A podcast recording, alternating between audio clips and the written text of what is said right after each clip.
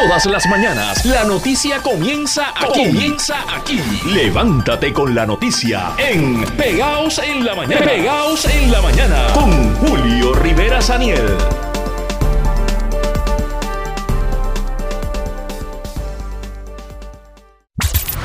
Buenos días, esto es Pegados en la Mañana por aquí por Radio Isla 1320.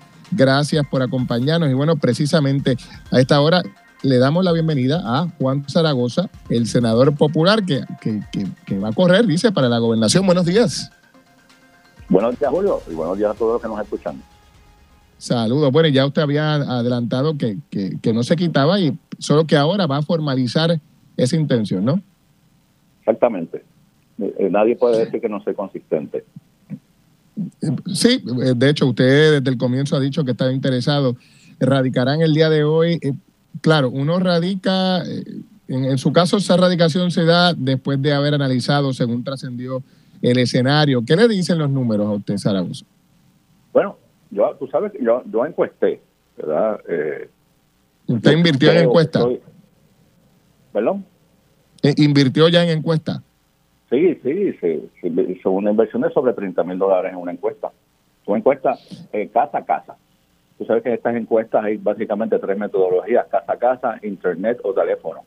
La más efectiva, si, si, si alcanza verdad la cantidad de personas encuestadas necesaria, pues es la casa a casa y, esa encuesta me pone a mí ganándole a Pierluisi, porque ese era el candidato cuando cuando encuestamos, ¿verdad? En, la muestra se hizo en, en, julio y agosto. Eh, y y, así por el estilo, ¿verdad? Otras eh, cosas, indicadores que se midieron en términos de las cualidades de que el país está buscando en, el candidato, en términos de, experiencia, conocimiento de, del funcionamiento del gobierno, honestidad, eh, pues capacidad, eh, salir en, casi todo, por no decir todo, por encima de los demás candidatos. Así que eso nos validó que lo que estamos haciendo hasta ahora es lo correcto y que el camino pues era el que identificamos originalmente, fue para gobernador.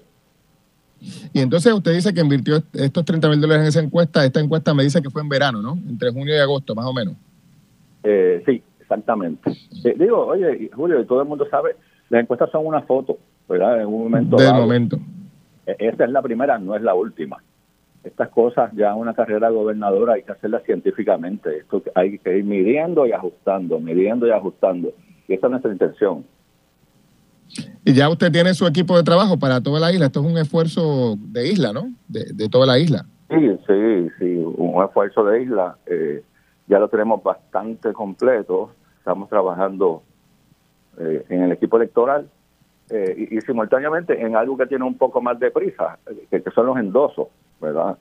Eh, eh, en el caso del gobernador son 8 mil. Este, ahora los endosos no son en papel. No sé si has tenido la oportunidad de, ver el proceso como era antes. Era un papel y era bastante bastante fácil, ¿verdad? Bastante ágil. Ahora es en, computadora. Eso trae unos retos, ¿verdad? Primero que, que, que, te está cogiendo los endosos tenga, tenga una computadora, ¿verdad? Tenga una tablet. Claro. Este, pero estamos trabajando varias cosas al, unísono, ¿verdad? La, estructura electoral, los endosos, que eso me parece que se vencen a mitad de febrero, algo así, o sea que ahí estamos con terrero, 8 mil no son poca cosa. Este, eh, seguimos completando el equipo, eh, simultáneamente ya tenemos unos, unos lineamientos generales de lo que va a ser la plataforma, eso se le va dando carne en el camino, o sea que la gestión se está trabajando en diferentes frentes como tiene que ser para una campaña de gobernador, ¿verdad? Que es algo más, más, estructurado.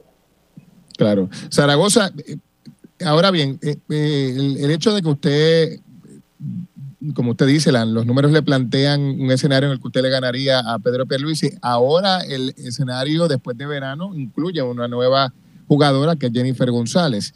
¿Usted también le gana a Jennifer González? Bueno, eso, eso tenemos que verlo en el camino, tenemos que ver el la, la, primaria en el PNP eh, cambia un poco el escenario, ¿verdad? Porque además de añadir otro candidato, hay que ver esos candidatos post eh, primaria, ¿verdad? cuán heridos salen. Yo, yo encuesté a Pedro Pierluisi corriendo solo, sanito, sin ninguna herida de una primaria, ¿verdad? O sea que eh, eso, eso además de añadir un candidato, que hay que medirlo obviamente, también hay que de alguna forma incorporar análisis las heridas post primaria, si, alguna, ¿verdad? Pero todo pinta que va a ser una, una primaria dura para ambos. Y, y, esa, y esa encuesta suya mide las heridas postprimarias dentro del Partido Popular, porque claro, el, el hecho de que usted y otros eh, tengan la intención de aspirar, si los demás formalizan, plantea que también habrá una primaria y si hay heridas de un lado, las habría del otro, ¿no? Sí, sí, sí. Eh, eh, aquí la clave con la primaria es no, solamente el evento, el, el, llevar a cabo el evento, sino cómo se maneja durante y después de la primaria, ¿verdad? Para, para minimizar esas, esas heridas. Yo creo que el Partido Popular tiene mucha experiencia con primarias. Tú hablas con los compañeros de Cámara, Senado, alcalde, eh, y muchos de ellos son productos de primaria, ¿verdad? Este, de hecho, ahora mismo tú sabes que me parece que eh, con contra alcaldes incumbentes del Partido Popular ya se están cuajando, no sé son, si son cinco o seis primarias contra alcaldes incumbentes en el Partido Popular. Eh, o sea que yo, yo puedo entender, ¿verdad?, la visión de algunos compañeros de que las heridas son profundas, pero yo creo que esto hay que verlo como un proceso de aprendizaje, ¿verdad? Las primarias, yo creo, soy firme creyente en la democracia y yo creo que el Partido Popular tiene que, que ¿verdad? ver esto como una experiencia de, aprendizaje, de crecimiento eh, y, y, nosotros los candidatos estar bien conscientes durante y después del proceso. Que esto es, meramente un paso intermedio para la, para, para la, la elección de la gobernación y en eso pues tenemos, tenemos que ir con mucho cuidado. Zaragoza, usted hablaba de las heridas de la primaria y lo que podrían ocasionar en el PNP. Le preguntaba yo sobre el caso del Partido Popular. Edwin Mundo había planteado que una primaria podría provocar que como consecuencia de la división que surgiera en el Partido progresista, y uno podría traspolar eso al Partido Popular, se creara un escenario apto para que la semilla de esta alianza que se está cuajando entre el PIB y Victoria Ciudadana gane terreno y, capitalice sobre esas divisiones en los partidos históricos. ¿Usted compra esa teoría o, no lo ve tan así? Bueno, en, la medida que, algún jugador aquí, de, los que eventualmente va a, la serie final, por decirlo así, eh, eh, no sepa manejar su primaria, como te dije, durante y post, eh, de esas heridas va a beneficiarse el resto el resto de los competidores que vayan a la serie, a, la serie final o a la elección, ¿verdad? Por eso es que es importante manejar esto a nivel del candidato, a nivel de su equipo de trabajo, a nivel de sus seguidores, de la forma más sosegada y respetuosa posible, ¿verdad? Oye, como te decía Julio, como se ha manejado en, cientos o miles de casos en, a través de la historia del partido, en primarias para el Senado, para la Cámara, eh, eh, eh, para las alcaldías.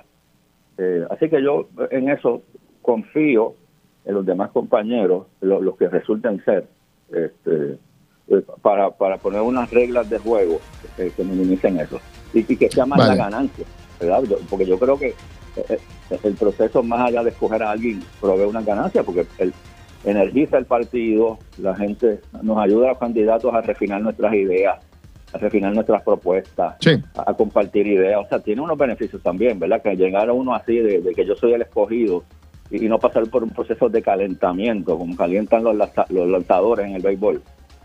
Este, o sea que eh, es un neto. Hay ganancias pues, y, a medida que hayan pérdidas, que hayan heridas, pueden haber pérdidas. Mire, esa encuesta ya por último dice que usted le gana a Pierluisi. ¿Le dice si le gana a Jesús Manuel, al alcalde de Villalba y a todos ah, los demás que están en la lista? Sí, sí, sí, sí, sí. Así mismo. ¿Le, ¿Les gana a todos? Sí, les gano a todos. Zaragoza, le agradezco. Entonces hoy estaría formalizando su intención. ¿A qué hora va a pasarse por allí a, llevar los documentos? Tengo que hablar con el equipo porque tengo que hacer un balance entre las todas las entrevistas que ya tengo programadas eh, y, el proceso del partido creo que abre de, no sé si es de 8 a 4, de 8 y media a 4 y media. Eso, eso lo determinaremos como, como lo podemos acomodar en la agenda del día. Como no, bueno, Zaragoza, le agradezco el tiempo. Gracias por estar con nosotros aquí en Radio Isla. Bien, Julio, gracias a ti. Nos acompaña el director de campaña de, de Pierluisi, precisamente de Mundo. Buenos días, Mundo, ¿cómo está? Sí, buen día, Julio, buen día a los amigos de Radio Isla. Gracias por acompañarnos. Bueno, ¿qué le parece a usted eh, eh, esto que anuncia Zaragoza y, la, y, lo que dice, verdad? Dice que no solo que va a formalizar, sino que encuestó, que, invirtió dinero en encuestas, que se gastó más de 30 mil dólares en una encuesta y que esa encuesta, eh, por lo menos en verano, le colocaba ganándole a su candidato, a Pierluisi. Bueno, yo creo que de Viladaco le robaron los chavos. ¿Le parece? Sí, estoy, casi, estoy más que seguro que hicieron una encuesta, le robaron el dinero eh, y el anuncio de, de, Zaragoza un anuncio engañoso, porque no cumple con los requisitos. Realmente nadie en este país puede pensar que Zaragoza tenga ninguna oportunidad ni siquiera en la primaria. Así, tan sencillo como eso. Tan sencillo como eso.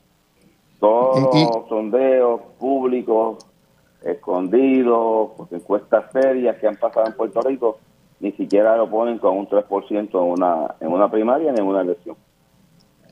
¿Y de dónde sacará este, estos números él? ¿Esto le hicieron una encuesta a la medida? ¿Se lo inventó? ¿Qué pasó ahí? A menos que la haya hecho en la sala de su casa, no tiene ninguna, credibilidad. No, no es un rival al que temer, es lo que usted plantea. No, voy te repito, Zaragoza no va a pasar de la erradicación de los papeles y con suerte conseguirá los, los endosos porque son 8 mil. Bueno, dicho eso, vamos a hablar de su candidato que ayer se anuncia que, ha alcanzado recaudos que casi alcanzan el billón de dólares, ¿no? Sí, entre el dinero que recaudó para su campaña y la responsabilidad de dirigir un partido, eh, llegaron a 950 mil dólares, lo que eh, recaudó eh, Pedro Pierluisi para preparar el partido para las elecciones del 2024 y para preparar su candidatura para el 2024. Porque nosotros no estamos pensando en primaria nosotros estamos enfocados y dirigidos en, en, lo, en lo real, que es eh, la elección del 2024. La primaria es como una clasificación para la Serie Mundial y estamos preparándonos para la Serie Mundial. El billete es importante, ¿no? El, el, billete es sinónimo de victoria, eh, de, de ganar. Si tengo billete, gano. No, no lo es todo.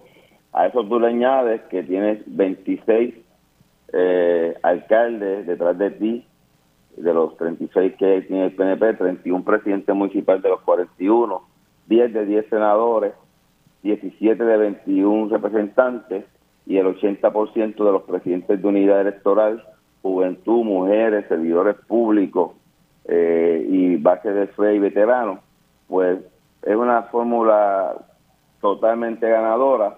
Y si el otro equipo a quien tiene detrás es abogados desaforados, eh, a candidatos derrotados, pues realmente tú sabes, no tienen un director de campaña, no tienen un norte, eh, no tienen una agenda, no pueden señalar una sola razón porque Pierluisi puede ser electo, no debe ser electo, pues realmente tú dices, ¿para qué la competencia? ¿Para qué? Eh, realmente es una competencia totalmente desigual lo que recaudaron, lo recaudaron diciéndole a la gente que iban que era bajo una candidatura de comisionado residente en Washington y luego lo transfieren a, una, a otra candidatura, mm. pues realmente es necesaria una primaria. O sea que los chavitos que tiene Jennifer es porque la gente la iba a apoyar para Washington, no para la gobernación.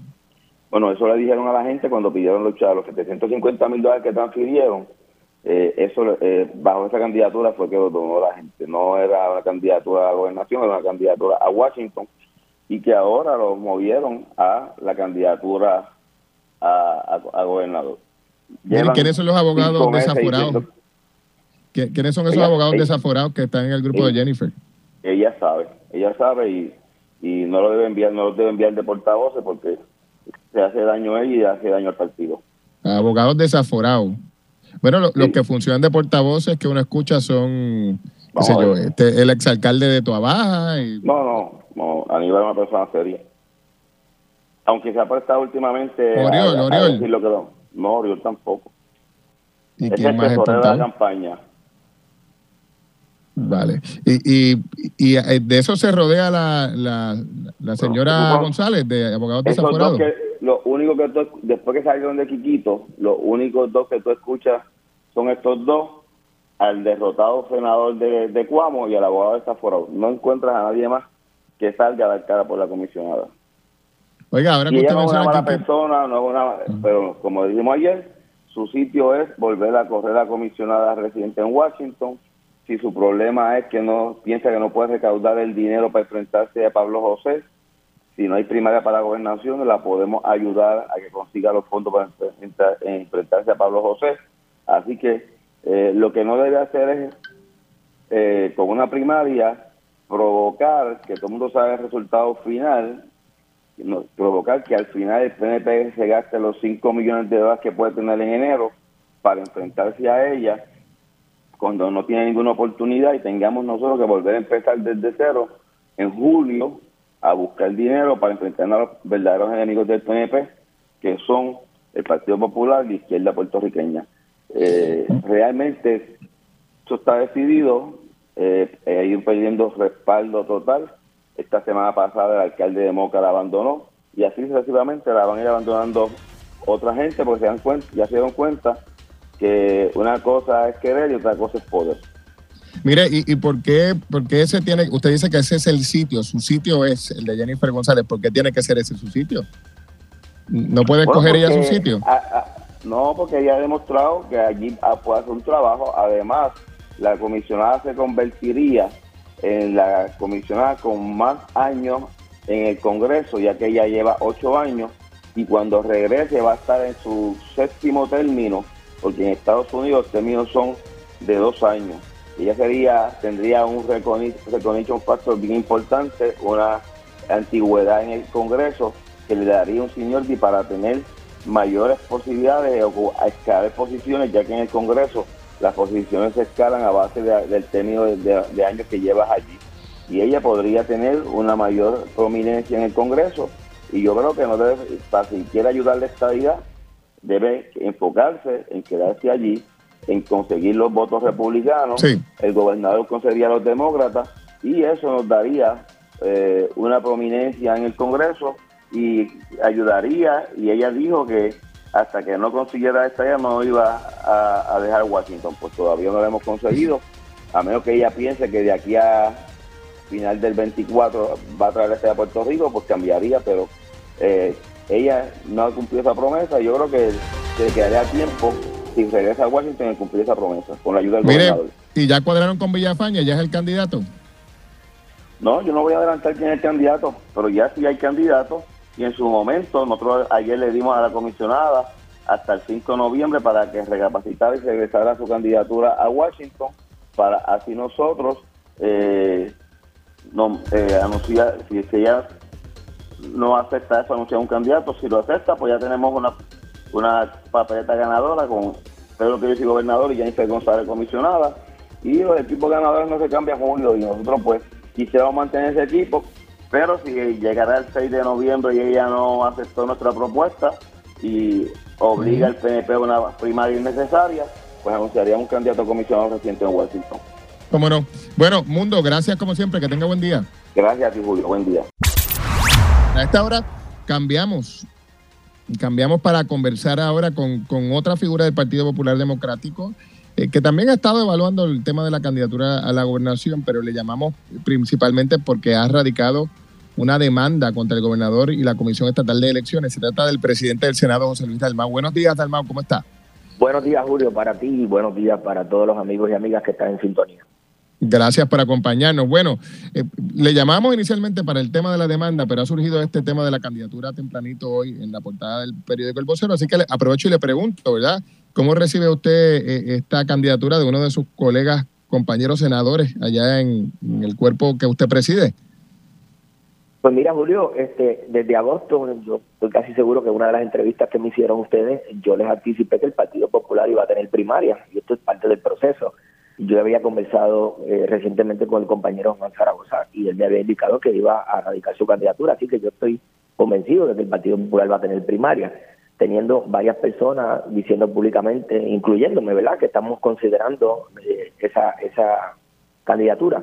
Así que yo lo recibo como parte de un proceso democrático. Yo respeto y aprecio al compañero Zaragoza, hemos tenido buena comunicación en el Senado, ha hecho su trabajo en la presidencia de la Comisión de Hacienda es un servidor público probado, no tengo otra cosa que decir de él, que como parte del proceso democrático, él ha dado un paso al frente, que me lo había anticipado, para hacerse disponible esa candidatura. O sea que él, él, él tuvo la deferencia de plantearle a usted, que es el presidente del cuerpo que él preside, que él iba a radicar, él se lo comentó. Sí, sí, nos no los había anticipado en varias ocasiones, y pero recientemente conversamos sobre el asunto y, él me lo, había, me lo había anticipado que iba a radicar. Mira, ¿y usted tiene fecha para radicar? Como he señalado anteriormente, cuando estemos listos, eh, yo anunciaré la fecha y ustedes van a ser los primeros en saberlo. No, no está listo aún. Pues mira, lo que pasa es que estos procesos uno tiene sus propias estrategias y yo tengo la mía. Yo respeto la de los demás. Eh, pero cuando estemos listos de hacer algún tipo de anuncio, pues así lo haremos. Parecería, si no usted me corrige, que usted ya decidió, pero que no está listo para anunciarlo. Pues mira, yo creo que va, va por el camino indicado. Yo ya he tomado unas decisiones con mi equipo de trabajo y determino cuando, como dicen en el argot político, cuándo es el timing adecuado para uno hacer los, los referidos anuncios. Vale, y, y, le tomó mucho llegar a esa determinación que, que, ya tomó, pero que no nos va a anunciar todavía. Este, mira, Julio, como yo te había anticipado, eh, esto lleva a cabo unos procesos donde uno establece unos objetivos, ¿verdad? Eh, con un equipo de trabajo, ese equipo de trabajo va cumpliendo los objetivos, una vez se cumplen, eh, me informan por dónde vamos y uno pues tiene ahí las, herramientas para tomar decisiones. Y pues mi equipo de trabajo ya, ya hizo el trabajo que había que realizar, me faltan quizás uno o dos puntos, pero están próximos a someterme la información, este, pero ciertamente pues uno ya está encaminado a, la decisión que va a tomar y, en el momento indicado pues así lo haré saber al público popular, al público de Puerto Rico. Claro. Y esa decisión incluyó elementos eh, de, datos, por ejemplo, encuesta, ¿usted encuestó? De, todo tipo, mira, yo he visto más de cuatro o cinco instrumentos científicos de medición de diferentes, ¿verdad? Telefónico, eh, casa a casa, eh, pero sí yo este, hice un estudio de, de grupos focales también, eh, o sea, hemos hecho bastante eh, información eh, electoral, económica, todo, todo lo que uno hace para uno considerar una candidatura, la que sea. Y basada en esa información y basada en pues, conversaciones que uno tiene con los alcaldes, conversaciones que uno tiene con sus compañeros, pues uno va haciendo la, la, labor de reconstruir la, toma de decisiones que uno va a hacer. ¿Esos números le ponen ganándole más fácil a Jennifer o a Pedro, o a Pedro Luisín? Mira, el Partido Nuevo Progresista como partido eh, está muy deteriorado eh, ante el pueblo de Puerto Rico, por lo menos en todos los instrumentos de medición que yo he podido observar. Claro, yo respeto las encuestas porque a veces puede una persona en un momento dado pensar de una manera y el mes después pensar otra. Pero el sentir del pueblo, el sentir del pueblo es que el, gobernador Pedro Pelici le ha fallado en su ejecución al pueblo de Puerto Rico. No solamente lo digo yo, lo dice su compañera de papeleta, Jennifer González, que el gobierno va por mal camino. Pero es el sentir del país. Cuando tú tienes personas que no han podido recuperarse del huracán María y el gobierno de Pedro Pierluisi no ha tenido la sensibilidad de atender esas personas que lo perdieron todo, que tienen todos los azules, las carreteras de los campos, teniendo dinero federal. O sea, cuando el dinero federal se pierde por no utilizarse, tú tienes que convencerte de que el gobierno va por mal camino. Una, una cosa es que no tenga dinero para hacer las carreteras y otra cosa es que entonces el propio gobierno lo acepta con esa cara fresca de que no ha podido hacer las cosas teniendo el dinero, pues entonces no ha podido ejecutar y por eso es que se dice que va por mal camino y por eso es que el país se siente peor que hace unos años atrás cuando tú le preguntas eh, relacionado a su situación y su calidad de vida, cómo se siente versus unos años atrás. Pues se siente peor y se siente peor porque el gobierno anuncia grandes fondos federales que llegan gracias al Estado Libre Asociado, anuncian que va a hacer unas grandes obras, anuncian que, que, va a hacer que ocurran cosas y las cosas no ocurren y el gobierno y el país no las siente. Y esa es una percepción negativa que tiene del, gobierno del PNP el país. En, todos los instrumentos científicos que se han medido, eh, las, las, personas piensan que, que, vamos, que vamos peor que antes. Bueno, dicho eso, dicho eso, y hablando del gobernador, usted ha anunciado la erradicación de una demanda contra él y la Comisión Estatal de Elecciones. Eh, ¿Por qué? ¿Cuál es la raíz de esa demanda? Mira, el Código Electoral establece el mecanismo para seleccionar el presidente de la Comisión Estatal de Elecciones y la presidenta alterna. Dicho sea de paso, ambos estaban de, vencidos en los términos desde agosto, desde, desde verano del 2021.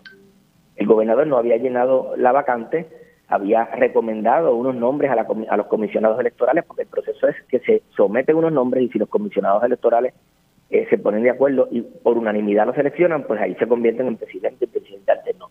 Eso no ocurrió. El gobernador dejó a las personas ahí, nosotros fuimos a un reclamo al tribunal, porque entonces el Tribunal Supremo, según dice el Código Electoral, es el que selecciona al presidente si la legislatura no se pone de acuerdo, y el Tribunal Supremo, en un caso que nosotros llevamos, estableció que no, que ellos no, no van a intervenir en eso, que el proceso se lleve a cabo como dice el código, que es someterlo ante los comisionados electorales y si no se ponen de acuerdo ante la legislatura, que tendría Cámara y Senado que aprobarlo por dos terceras partes de sus votos. Ese es el proceso. Entonces, ¿qué ha sucedido? El juez Colomel renunció, deja la vacante y el proceso para llenarlo, según la ley, es que el gobernador somete. El gobernador alega en el día de hoy que él sometió y nosotros lo rechazamos. Nosotros en el Senado no. Él sometió ante los comisionados electorales unos nombres que no fueron favorecidos. Después sometió un nombre ante la Cámara y el Senado que retiró antes de que nosotros pudiéramos considerar. Después sometió el nombre de una juez que la Cámara de Representantes rechazó. El Senado no tuvo la oportunidad de evaluarla. Eh, y, y ha dejado interinamente, contrario a lo que dice el Código Electoral, a la juez Jessica Padilla, que es la presidenta alterna, con su término vencido pero el tribunal determinó que hasta que no se llene la vacante ella puede ocupar el cargo, con lo que llamamos una cláusula de continuidad. Pero esa cláusula de continuidad no opera en ascenso. Ella no puede, porque el código así lo establece, quedarse como presidenta interina porque la ley no lo, no lo permite.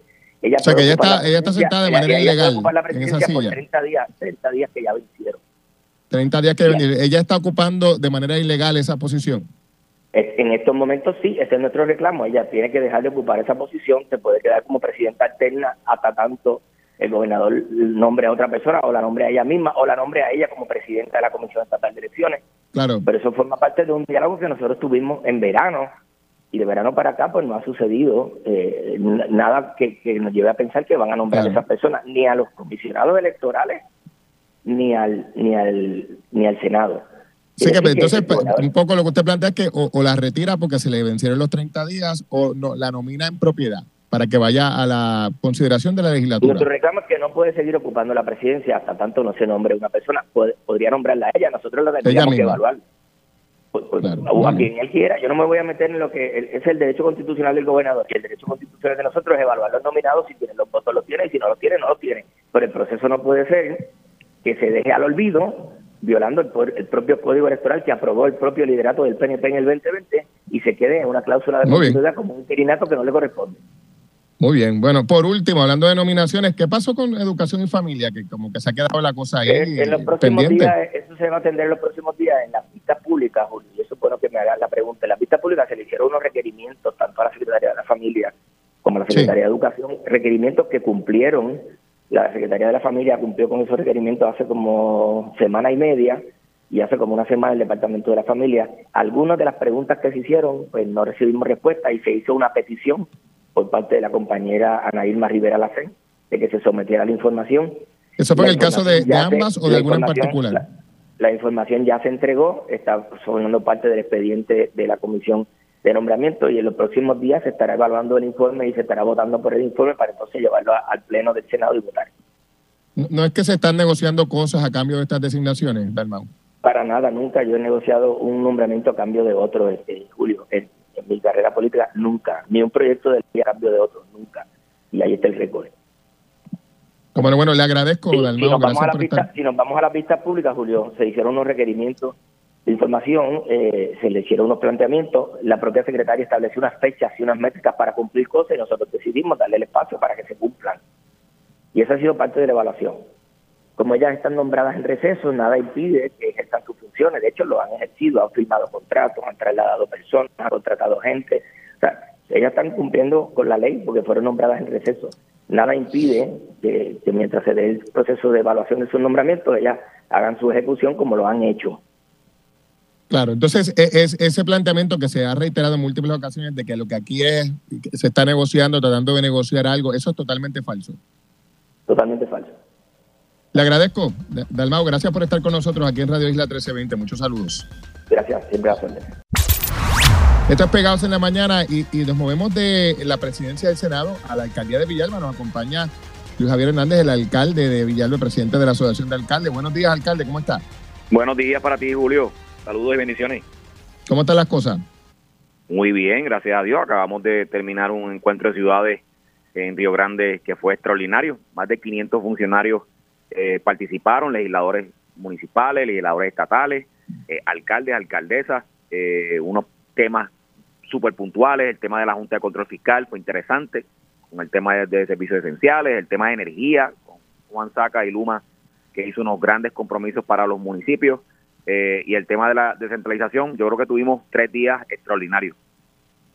Mire, eh, aprovecho antes de arrancar con cualquier otra cosa y un poco para seguir la línea de, la entrevista anterior, estuvimos conversando con, Juan Zaragoza más temprano y, formaliza hoy su intención de convertirse en candidato a la gobernación. ¿Cómo lo recibe usted, ese anuncio? Bueno, yo creo que tú y yo habíamos hablado de que habían ya cinco personas que habían dicho que tenían interés eh, de aspirar a la gobernación, posiblemente. Juan era uno de ellos. Yo había, te había dicho también que había comenzado un diálogo eh, para intentar lograr un consenso o por lo menos eh, tener un, diálogo con aquellas personas que tenían interés. Eh, con Juan fue el único que no me pude reunir, de hecho él participó en el foro de servicios esenciales y tuvo, tuvo una participación extraordinaria, pero no tuvimos la, la oportunidad de después sacar una parte para poder hablar, porque su esposa pues pasó por un proceso quirúrgico y pues eso es más importante que cualquier otro tema y yo pues quedamos en que íbamos a hablar durante esta semana, pero ya él se lanzó, así que yo creo que ahora eh, nos corresponde continuar un seguir un diálogo eh, en el partido porque aparenta ser que va a haber una primaria, eh, indiferentemente sean uno, digo, sean dos, sean tres, sean cuatro, sean cinco, pues ya Juan se lanzó. Así que el, diálogo ahora, el diálogo ahora cambia porque tendríamos que entonces buscar la manera de que esa primaria sea lo menos contenciosa posible y que el partido pueda eh, buscar al final del camino una unidad para poder ganar las elecciones. Yo lo dije durante el fin de semana, aquí no estamos buscando ganar una primaria, aquí hay que ganar la gobernación de Puerto Rico. Mire, y, en ánimo de, evitar esa primaria amplia, ¿usted está dispuesto a estacionar su intención o usted va para adelante? Pero lo que pasa es que no solamente es lo que yo piense, es lo que los demás compañeros quieran yo correcto, correcto. Yo a, cada uno le pregunto, por eso le pregunto a usted. Mi, mi decisión, como ya te había anticipado, ya está tomada a carácter individual, como persona, lo que yo creo y confío que es lo mejor para mi país. Eh, y eso, pues, pues obviamente mi, mi, corazón nadie me lo va a quitar de mi mente, pero sí tengo por encima de eso eh, un, un, interés genuino de que mi partido eh, esté unido. Y por eso es que yo estoy dispuesto siempre al diálogo y todos debemos estar en lo mismo.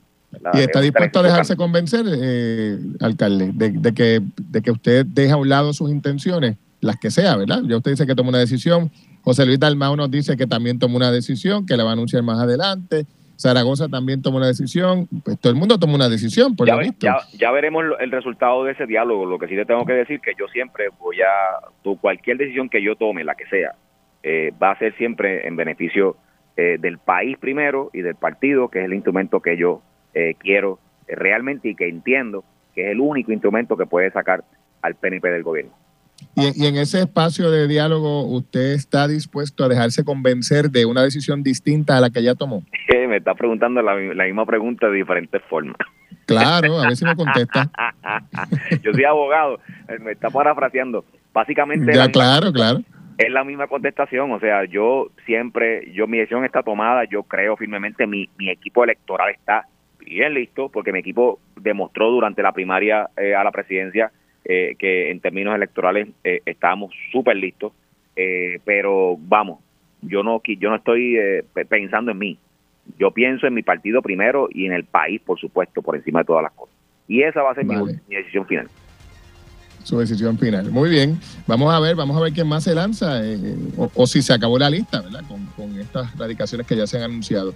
Eh, por otra parte, mm, quería preguntarle, ¿verdad? Usted ha estado proponiendo que el fondo actual de los municipios se ha distribuido entre los que tengan una crisis fiscal. Un poco por ahí va la propuesta, ¿verdad? Explícanos un poquito. Sí, bueno, es que tú ya hemos hablado del fondo, se eliminó el fondo de equiparación. Casi 400, 500 millones de dólares se eliminaron hay cerca de 30 municipios que en, el 2025 van a entrar a una crisis operacional terrible porque más del 60% de sus ingresos eh, quedan fuera eh, tras eliminación del fondo de equiparación. Se creó el fondo de servicios esenciales, apenas tiene 30 millones. Con 30 millones, si no se distribuye específicamente en aquellos municipios que tengan una crisis real, eh, pues entonces es vano. O sea, darle 100 mil dólares a un municipio para garantizar servicios esenciales es algo absurdo. Y créeme, en esto no solamente yo estoy de acuerdo, durante el taller en el encuentro de ciudades en Río Grande, el propio director ejecutivo de la Junta de Control Fiscal me lo manifestó a mí directamente en la cara. y lo que lo peor es que dice que el gobierno es el que quiere insistir en distribuirlo entre más municipios. O sea, aquí no es política. Esto no puede ser para complacer a todos los municipios, incluyendo los, de, los del PNP, para que reciban algo. No, esto tiene que ser para ayudar realmente a los que necesiten, sean del partido que sean. Y ese es mi llamado. Y durante el, durante el encuentro de ciudades se discutió de una manera importante, punto importante, Julio, tanto Zaragoza como Jesús Santa están de acuerdo de que, de que 30 millones no son suficientes. Deben haber 150 millones y ellos se comprometieron con nosotros de identificarlos de manera recurrente. Cómo no. Le agradezco, alcalde, gracias por estar con nosotros. Cómo no, gracias a ti. Nos movemos ahora al Partido Nuevo Progresista, porque ustedes saben que hay varios nombres que han estado circulando como potenciales candidatos a Washington, precandidatos. El representante Quiquito Meléndez ha dicho que va a hacer un anuncio dentro de poco y uno podría intuir que va en esa línea. William Villafañe, el senador, también ha mostrado interés en esa candidatura. Eh, eh, pero también hay una, una, una, figura adicional que ya había, se había asomado en el escenario político en las pasadas elecciones, pero para la candidatura a, a Guainabo. Se trata de la doctora Marigdalia Ramírez eh, Tort en línea con nosotros para ver esta hora. Muy buenos días, doctora, ¿cómo se encuentra? Hola, buenos días. Saludos, ¿cómo está? ¿Cómo se encuentra usted? Saludos, muy bien. Gracias, bienvenida aquí a Radio Isla 1320. Bueno, e, en efecto, doctora, ¿está usted interesada eh, en la candidatura a Washington o estos son rumores? No, sí, yo hice un anuncio oficial recientemente, la semana pasada, y me entrevisté en Lo Sé Todo. Um, y anuncié que quiero ser la voz de Puerto Rico en el Congreso. ¿Por qué? ¿Qué, le lleva a esta determinación, doctora, después del el proceso de la elección anterior, que en el que usted también intentó convertirse en candidata y usted planteaba pues que había como obstáculos para, para esa aspiración? Bueno, sí, y eso se amarra a esta inspiración en particular. Um, a mí, para mí es bien importante uh, defender mis derechos y también como el derecho al voto presidencial yo llevo varios años uh, reclamando el voto presidencial en la Corte Federal y como comisionada residente pienso poder hacer lo mismo en reclamar nuestro derecho al voto presidencial en el Congreso. Uh, cuando inicialmente me presenté al partido y participé en la contienda para la alcaldía de Guaynabo, um, hubo como algunas cosas que no sé como que era nueva, no no se acordaban de mí porque en verdad que yo no había estado envuelta en la política desde que yo era niña. Y bueno, les presenté ese mismo caso y les dije, no, yo llevo años trabajando para lo mismo, trabajando para la igualdad, trabajando para la estabilidad, trabajando para que nosotros podemos tener los mismos derechos civiles que tienen los otros ciudadanos americanos que viven afuera de Puerto Rico. Vale, ¿y, y cómo usted cree que en esta ocasión se recibe su, su intención de candidatura? Perdone, no, no escuché muy bien. Sí, le preguntaba que cómo usted eh, cree que en esta ocasión recibe el PNP su intención de convertirse en candidata. ¿Que cómo voy a recibir en ¿Cómo, cómo, cómo el PNP, cómo el liderato del PNP recibe la intención suya, doctora, de querer convertirse en candidata? Lo recibieron con brazos abiertos. Yo me reuní con el señor Edwin Mundo y con varias otras de las personas que están ahí y al fin que fue el senador Carmelo Ríos que me había sugerido aspirar para esta posición cuando yo le presenté mi demanda y las razones por qué yo quería correr con el partido PNP para la alcaldía de Guaynabo. Así que llevo mucho tiempo planificando y preparándome para esta posición Um, es que en verdad que Jennifer González hizo tremendo trabajo y ahora que, que se fue para um, aspirar a la gobernación y la plaza quedó abierta, ahora es que entiendo es mi momento de aspirar. Así que usted dice que, que a usted le asesoró para tomar esa decisión eh, Carmelo Ríos. Que se lo sugirió. Sí. Muy bien. ¿Por qué él entiende que es la posición adecuada para usted, doctora? Bueno, yo creo, lo dijo en el contexto de cuando me habían descalificado para la contienda de Guaynabo y entonces me, me recualificaron basado en todo lo que yo había hecho um, para los pilares fundamentales del partido. Yo entiendo que es, esto mismo, mi plataforma, que es peleando para los derechos civiles de los puertorriqueños y también el, el voto presidencial. Um, lo que sabemos es que los negros norteamericanos, las mujeres, uh, también las personas que viven en Washington, D.C., todos han logrado el voto presidencial a través de enmienda a la Constitución. Y esto mismo se debe de poder lograr para los puertorriqueños. I ¿cómo es esto que los ciudadanos americanos pueden votar si viven en los Estados Unidos continental o Hawaii? Uh, pueden votar si se mudan a otros países, otros continentes. También pueden votar si van como astronauta al outer space, o no man's land. Pueden seguir votando, pero si se mudan para Puerto Rico, se le arranca ese derecho tan fundamental de ser ciudadano americano en una democracia. Claro. Eh, eh, doctora y amigos, estamos comenzando con la doctora Maritalia Ramírez Ford, que ha anunciado su intención de convertirse en candidata a la comisaría residente en Washington. Como usted bien recuerda, en, el, en la pasada elección usted trató de convertirse en la candidata eh, a la alcaldía de, de Guaynabo y enfrentó contratiempos, no no logró cualificar, entre otras cosas. Y usted recordará que causó mucha controversia aquella serie de videos que usted hizo, ¿se acuerda? De, la Cenicienta y demás. Y mucha gente planteó entonces, y, nunca pudimos preguntarle, aprovecho para hacerlo ahora, que, usted no lo estaba tomando en serio, que usted estaba un poco bromeando con el tema de convertirse en candidata. Eh, ¿Qué, qué reflexión usted hace ahora sobre aquellos videos que usted publicó en aquel momento? No entendí muy bien la, pregunta porque estaba diciendo que de convertirse en candidata. No, yo era candidata para la alcaldía de Guaynabo. yo también hice un video uh, explicando um, la, el video de la Cenicienta que fue bastante controversial. A eso me refiero. Ese, ese video se hizo porque durante la contienda se les dio supuestamente la oportunidad a todos los candidatos de prepararse para un debate con pelota dura. Y yo estuve una semana ah, preparándome para ese debate y como dije en mi video, yo me preparé como si yo fuese Kennedy que iba a debatir contra Nixon. Y dos horas antes del debate me llaman y me dicen que yo no, yo no podía participar en ese debate y no me dejaron llegar, no me dieron la misma oportunidad que se le dio a los otros candidatos y al fin después me enteré que a Edward O'Neill tampoco le dieron esa, esa oportunidad.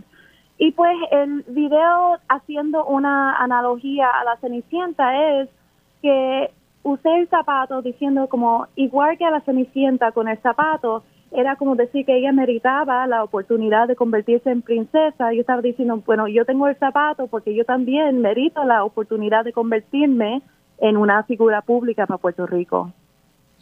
Eh, eh, ¿Y por qué usted quiere ser una figura pública? perdone, no, es que, hay un fuzzy sound en la, en la, parte de atrás que se me hace difícil eh, escucharlo. Decía, le repito la pregunta, le decía usted que usted merece ser una figura pública. ¿Por qué quiere ser una figura pública? Bueno, yo creo que ya le había contestado eso con decir que soy una persona que yo yo creo en defender mis derechos civiles, en, defender mi derecho hacia el voto presidencial. Um, yo he trabajado muy fuerte hacia eso. He tenido varias preparaciones a través de mi vida profesional, también como personal, uh, que yo entiendo me ponen en una posición que me califican para, para hacer mucho bien para este país um, y Puerto Rico y uh, para aspirar a una posición como esta. Yo estoy publicando todos mis videos en una um, canal de YouTube que se llama At for Estrella. ¿Cómo se llama? Fort Estrella. Fort Estrella. Fort Sí. Estrella. Vale, por último, preguntarle, eh, doctora, ¿usted está con Pierluisi o con Jennifer González? Bueno, yo no estoy en una posición para opinar sobre eso, um, pero los dos son candidatos que han participado como el, el pues, en el puesto que yo estoy aspirando y um, verdad que han hecho mu- mucho buen para el pueblo y entiendo que Puerto Rico estará ganando con cualquiera de los dos. Como no, doctora, le agradezco su tiempo. Gracias por estar con nosotros. Okay, muchas gracias a usted. Que siga un lindo día. Esto es Pegados en la Mañana, por aquí por Radio Isla 1320. Gracias por acompañarnos. Bueno, y hablando de aspiraciones y de cargos y las elecciones, nos acompaña a esta hora en Pegados en la Mañana eh, la presidenta alterna de la Comisión Estatal de Elecciones, Jessica Padilla. Buenos días. Saludos, buenos días. Gracias por acompañarnos. ¿Cómo está? Muy bien, ¿y usted cómo está? Bonito día para todos los que le escuchan. Muy bien, gracias. Bueno, eh, eh, Presidenta, le llamamos porque nos gustaría una reacción de su parte a, esta, esta- a este recurso radicado por el presidente del Senado que plantea esencialmente pues que la presidencia de la Comisión Estatal de Elecciones está siendo eh, ocupada de manera ilegal o irregular porque no se ha llevado la presidencia a la evaluación de la legislatura. ¿Qué le parece? Bueno, eh, fui enterada ayer a través de los medios con relación a la noticia. Todavía no hemos recibido el emplazamiento ni la demanda, así que no hemos tenido oportunidad de leerla en sus méritos para, para poder entender, ¿verdad?, el, el contenido de, de la misma, los méritos de la misma. Claro, y yendo a- al, al planteamiento de fondo, ¿verdad? Al margen de, de si recibió o no la notificación, ¿usted cree que se está ocupando de manera ilegal la presidencia de la Comisión Estatal de Elecciones? A mi juicio, no. Eh, precisamente la posición de la presidenta alterna lo que hace es eh, o se activa cuando no hay presidente y eso es lo que estamos haciendo. Pero más allá de una eh, de una ocupación ilegal, eh, a, mi juicio, ¿verdad? No, no, no me parece correcto.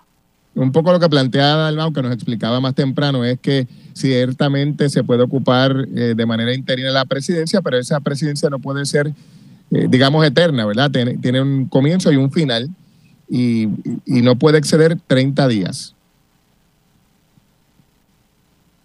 Yo no voy a, ¿verdad? Eh, Toda vez que hay una demanda corriendo, no voy a entrar a, asumir algún tipo de posición o hacer algún tipo de expresión con relación a la misma.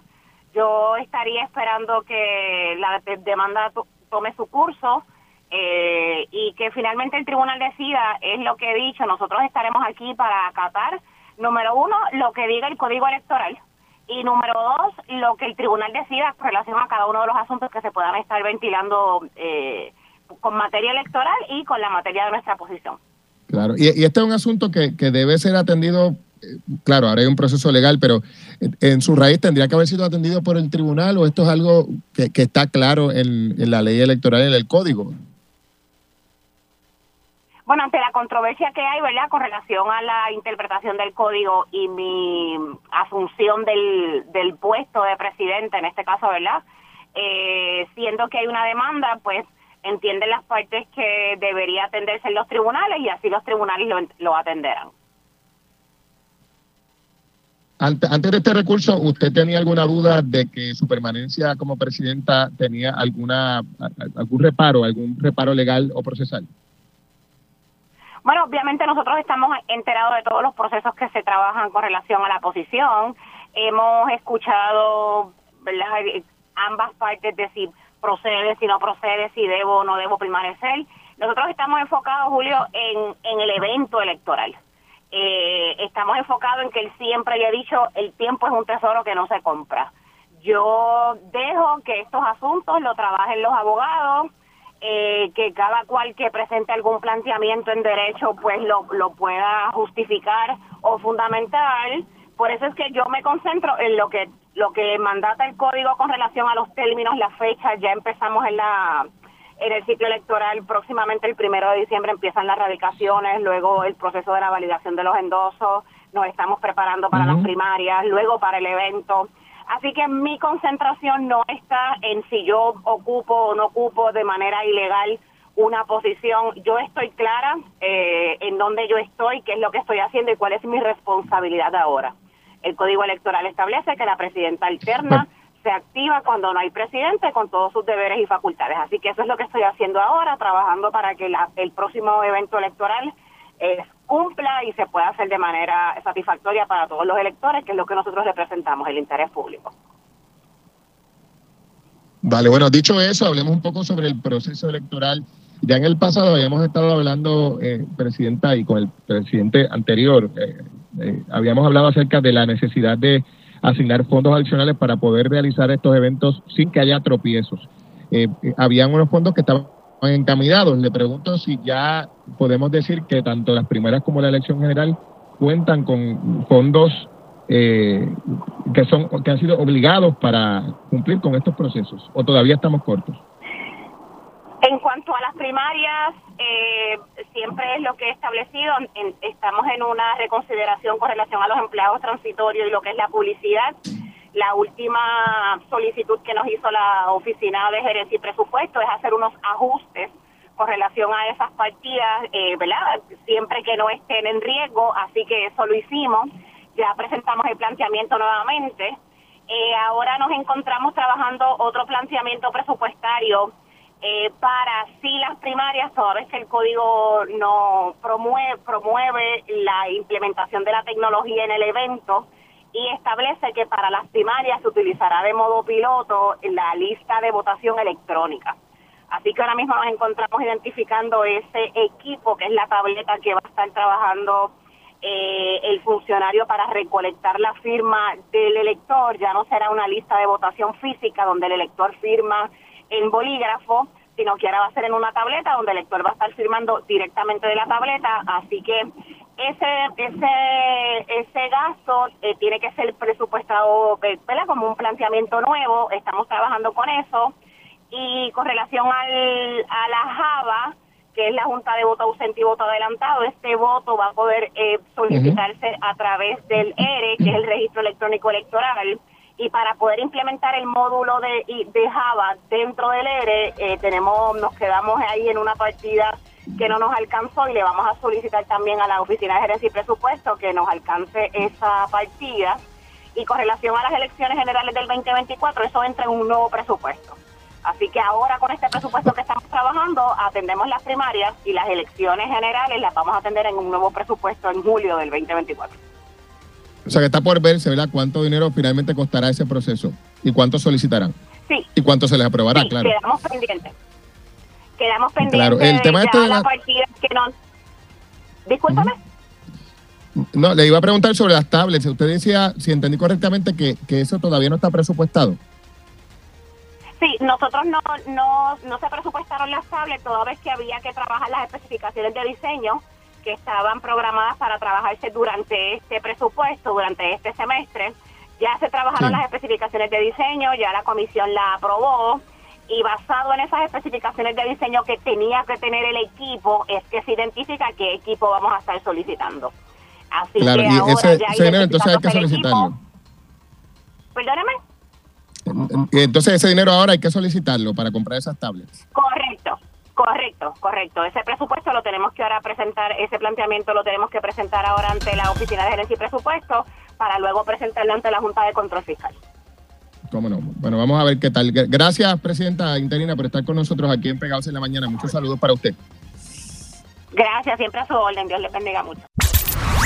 Y bueno, dejamos a un lado este asunto para hablar sobre la incidencia criminal, amigos. Se ha reportado al menos cinco asesinatos en menos de 12 horas y a eso se suma una balacera que tuvo lugar el fin de semana en una discoteca que dejó a cinco personas heridas. Nos acompaña a esta hora el coronel Roberto Rivera de la Policía de Puerto Rico. Buenos días, coronel. Sí, buenos días, Julio, y buenos días, los Radio Escucha. Bueno, un, fin de semana activo, ¿no? Con, con, esta enorme cantidad de incidentes violentos. Eh, ¿Qué nos puede decir? ¿Alguno de estos casos está particularmente adelantado? Bueno, eh, la realidad es que prácticamente todos están comenzando eh, eh, el proceso de lo que es investigación, escenas y demás, como los que ocurrieron en la madrugada. El caso de la balacera en, el área de allá de, de Santurce, pues ya estamos en el proceso de ver algunos videos, no se puede apreciar muy bien este, quién origina esta discusión que desemboca en lo que fue estos cinco heridos de bala. Así que hemos estado bien activos, tenemos un equipo de trabajo para cada uno de los casos, así que eh, trabajando duro, pero hablar de sospechosos al momento pues sería muy prematuro. En el caso de esta discoteca en Santurce, ¿se tiene idea? Ya, no ha dicho que está comenzando la investigación, pero ¿hay algún móvil identificado preliminarmente? Aparentemente esto lo desata una discusión que tampoco sabemos la razón por la cual, porque el video es muy vago eh, así que este solamente se ven como como esa esa discusión unos pequeños empujones y posterior a eso lo que comienza a hacer en la balacera. Y, y pues por lo que vimos este parece que no no fue un tipo balacera dirigido directamente porque todas las heridas si se dan cuenta son en el área de los tobillos de los pies. Así que de verdad que bien confuso, no se puede apreciar bien, así que ahora hay que ver otras salidas para ver otros videos si podemos apreciar a alguien saliendo corriendo con alma, pero al momento los heridos no han podido eh, a ciencia cierta decir eh, de quién se trata la persona, así que eh, en eso estamos prácticamente desde ayer también y hoy vamos a continuar nuevamente y viendo unos videos que están mucho más cercanos, a ver. Hablando de, balaceras, me recuerda esto, el incidente que tuvo lugar en Guayama en la semana pasada, coronel, en el que una joven de 29 años que estaba celebrando su cumpleaños resultó muerta. Y, los vecinos allí nos decían que, no entendían qué es lo que había ocurrido. Ellos aseguran que allí dentro del negocio no había nadie que estuviera caliente y, que, y que no entienden la, raíz de, de lo que aconteció. ¿Ustedes tienen algo adelantado sobre este caso? ¿Alguna teoría? Bueno, empezando no teníamos ninguna, de verdad que también una situación que no podíamos apreciar qué era lo que estaba pasando, pero ya ha ido bajando una información relacionada a unos eventos anteriores eh, a, esta situación. Así que, claro, es algo que yo no voy a entrar en detalle porque es parte del proceso de investigación y podría yo estar alertando a aquellas posibles personas que fuésemos a tocar.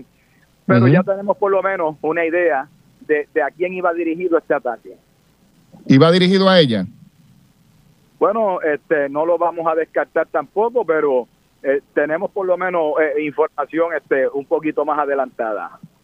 Más adelantada, eh, quizá planteando que era la víctima o el blanco era otra persona. Bueno, tampoco lo vamos a dejar fuera, como digo yo, del panorama, este, pero pues hay que, ocultar otras situaciones que, han llegado y que queremos corroborar fehacientemente antes de, de uno pues tomar quizás una decisión y decir esto iba dirigido acá y aquí es donde estamos. Así que eso es lo que estamos trabajando. Vale, ah, evidentemente no, no nos va a decir usted, ni queremos que lo diga para afectar la investigación, pero podemos decir que, ya ustedes tienen una idea de a, quién iba dirigido el ataque.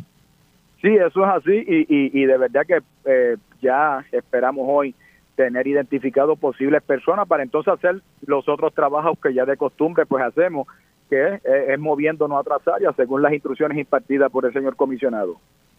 Por otra parte, se estaba pidiendo la cooperación para tratar de identificar a un conductor que arrolló de muerte a un peatón de 85 años en Bayamón. ¿Usted tiene idea de cómo va esta, esta investigación? Aunque usualmente esto lo pues, maneja otra división, pero...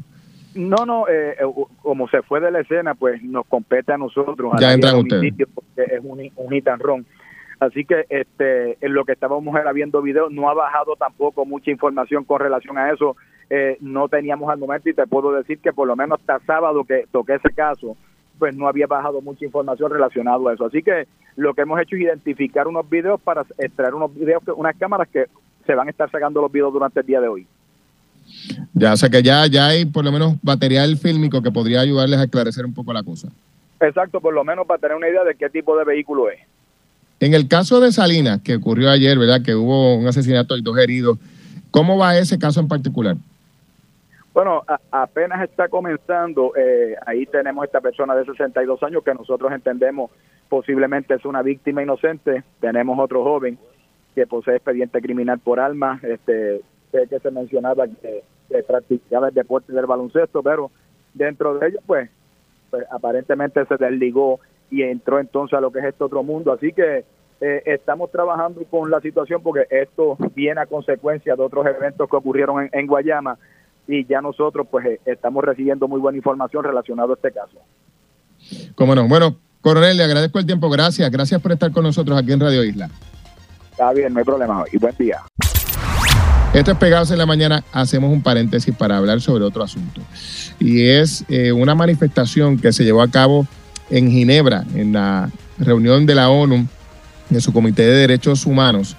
Allí estaba, eh, como parte de la Sociedad Americana de Libertades Civiles, el licenciado Fermín Arraiza, quien planteó el caso de Puerto Rico y se solicitó allí que se tocara el tema de la isla por parte de los delegados de Estados Unidos. Eso no ocurrió y vimos un vídeo eh, que estuvimos publicando en el que tanto él como otras personas, delegados de diferentes países, se levantaron y dieron la espalda en protesta silente eh, por el no tocar el tema de Puerto Rico en esta reunión de la Organización de Naciones Unidas. Nos acompaña precisamente Fermín Arraiza. Buenos días, licenciado. Buenos días, Julio, a ti, y a todo el público que nos escucha. Gracias por acompañarnos. Y, digo, usted me corregirá si algo del tracto de hechos no está del todo preciso, pero usted el que estaba allí nos podrá, nos podrá aclarar el récord completamente. Eh, cuéntenos, ¿qué fue lo que aconteció allí y, la intención que ustedes llevaron eh, a Ginebra a la hora de presentar el tema de Puerto Rico? Sí, mira, Julio, eh, es importante destacar que el Comité de Derechos Humanos se crea bajo el Pacto Internacional de Derechos Civiles y Políticos y que este comité está compuesto por expertos. Eh, es decir, no representan a los países de los cuales son originales. Ah, muy esto, bien. Es, esto es algo distinto, ¿verdad? Que se da bajo los tratados internacionales precisamente para evitar que haya injerencia indebida de los elementos políticos que siempre influyen tanto en la Asamblea General como en otros comités, el Comité de Descolonización. Sabemos que Estados Unidos siempre ha puesto mucha presión para que no se toque el caso de Puerto Rico ante el Comité de Descolonización y aún así se han obtenido ya eh, 41 resoluciones, ¿verdad? Eh, destacando el derecho a la autodeterminación e independencia del pueblo de Puerto Rico. Eh, sin embargo, es la primera vez que tenemos la oportunidad de ir ante un comité de expertos eh, y esto pues es una gran oportunidad. Lo que ocurrió ese día, Julio, fue que llevábamos ya cerca de una semana trabajando a nombre de la Unión Americana de Libertades Civiles, tanto de Puerto Rico como de Estados Unidos. Quien nos invita a participar en esto es Yamil Dagwar, que es el director de Derechos Humanos en la ACLU en Nueva York. Eh, y por eso tuvimos esta oportunidad. Habían muchísimas representaciones de distintas organizaciones no gubernamentales bajo distintos temas de derechos civiles y derechos políticos en Estados Unidos que se tratan bajo este tratado. ¿Qué sucede? Cuando se comienzan a hacer las preguntas, Puerto Rico, el tema de Puerto Rico está incluido dentro del tema de los territorios y los pueblos indígenas en Estados Unidos. Eh, la delegación era bastante amplia, habían representantes de Hawái, Alaska, Puerto Rico, distintos pueblos indígenas, estaban los Lakota, Sioux, habían distintas personas, ¿verdad?, representando a los pueblos. Cuando está acabándose ya el segundo día de, de las preguntas del comité, nos empezamos a percatar de que no se va a tocar el tema de autodeterminación, que los delegados de Estados Unidos, que eran más de 15, estaban evadiendo contestar preguntas sobre autodeterminación Mm. y tratados indígenas. Y surge espontáneamente, eh, no recuerdo precisamente quién es el que lo plantea, pero sí sé que es alguien de uno de los pueblos indígenas, dice, vamos a hacer una protesta silente. Y en ese sentido, eh, cuando vemos que se está acabando el, el, el turno de, de los Estados Unidos para contestar, venía el turno de la embajadora Taylor de Estados Unidos ante el comité y ante las Naciones Unidas. Y lo que se decidió fue, de forma espontánea, entre los distintos grupos, levantarse y protestar por todas las preguntas que Estados Unidos no contestó. No se limitó solamente al derecho a la autodeterminación, aunque sí fue lo que originó la protesta. Pero Claro, y, y, y, y pri- y principalmente por lo que usted me dice sobre el tema de los pueblos indígenas. Sí, de, de- de los pueblos indígenas, donde incluyen a Puerto Rico. Nosotros estábamos en el mismo grupo de trabajo, ¿verdad? Los, los working groups que hacen a Puerto Rico, a Guam, Hawái, Alaska, nos incluyen en el tema de pueblos indígenas. Mire, Entonces, y, y qué reacción tuvo la, la, si alguna, la delegación de Estados Unidos luego de esta protesta silente? Pues mira, curiosamente yo no pude, yo no pude percatarme bien porque la razón por la cual yo salgo en la en las fotos que se toman es porque yo lo que me proponía era abandonar el lugar. Entonces los periodistas estaban en la puerta de salida. Fue algo fue una coincidencia que se diera de esa manera. Y ahí pues yo digo, espérate, tengo la bandera de Puerto Rico, vamos a hacer presencia, ¿verdad?, de, de nuestro país aquí, saqué la bandera y la levanté. Y al lado mío se ubicó la representante de Guam. Y, y en ese sentido, pues, ¿verdad?, es, lo que surge, ¿verdad?, y lo que se proyecta públicamente, pero realmente el descontento, Julio, y el pueblo que nos escucha, el descontento fue de toda la delegación de Estados Unidos que estaba allí por las evasivas de los delegados de Estados Unidos en contestar todas las preguntas que se le hacían.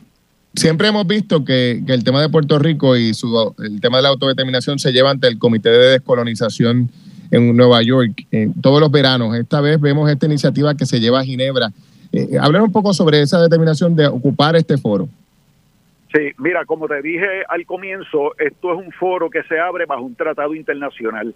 Eh, y en ese sentido, el Comité de Derechos Humanos lo que hace es supervisar el cumplimiento de Estados Unidos y de todos los países que hayan ratificado este tratado. Ellos lo supervisan. ¿Cómo se supervisa? Cada uno de estos países tiene que presentar un informe ante el comité indicando de qué manera ellos han ido incorporando las disposiciones, los artículos del tratado dentro del derecho doméstico, en la legislación en Estados Unidos, por ejemplo, mediante enmiendas a la Constitución, y esos informes, entonces, la sociedad civil, ¿verdad? Las ONG, lo leen y tienen la oportunidad de ir ante el comité antes de que ellos examinen a la delegación de Estados Unidos para alertar de si lo que se está diciendo en ese informe es correcto o no. En el caso de Puerto Rico, Julio, los informes de Estados Unidos siempre han dicho que ya Estados Unidos resolvió que, con Puerto Rico su problema de autodeterminación. Sí, que ya se acabó, claro.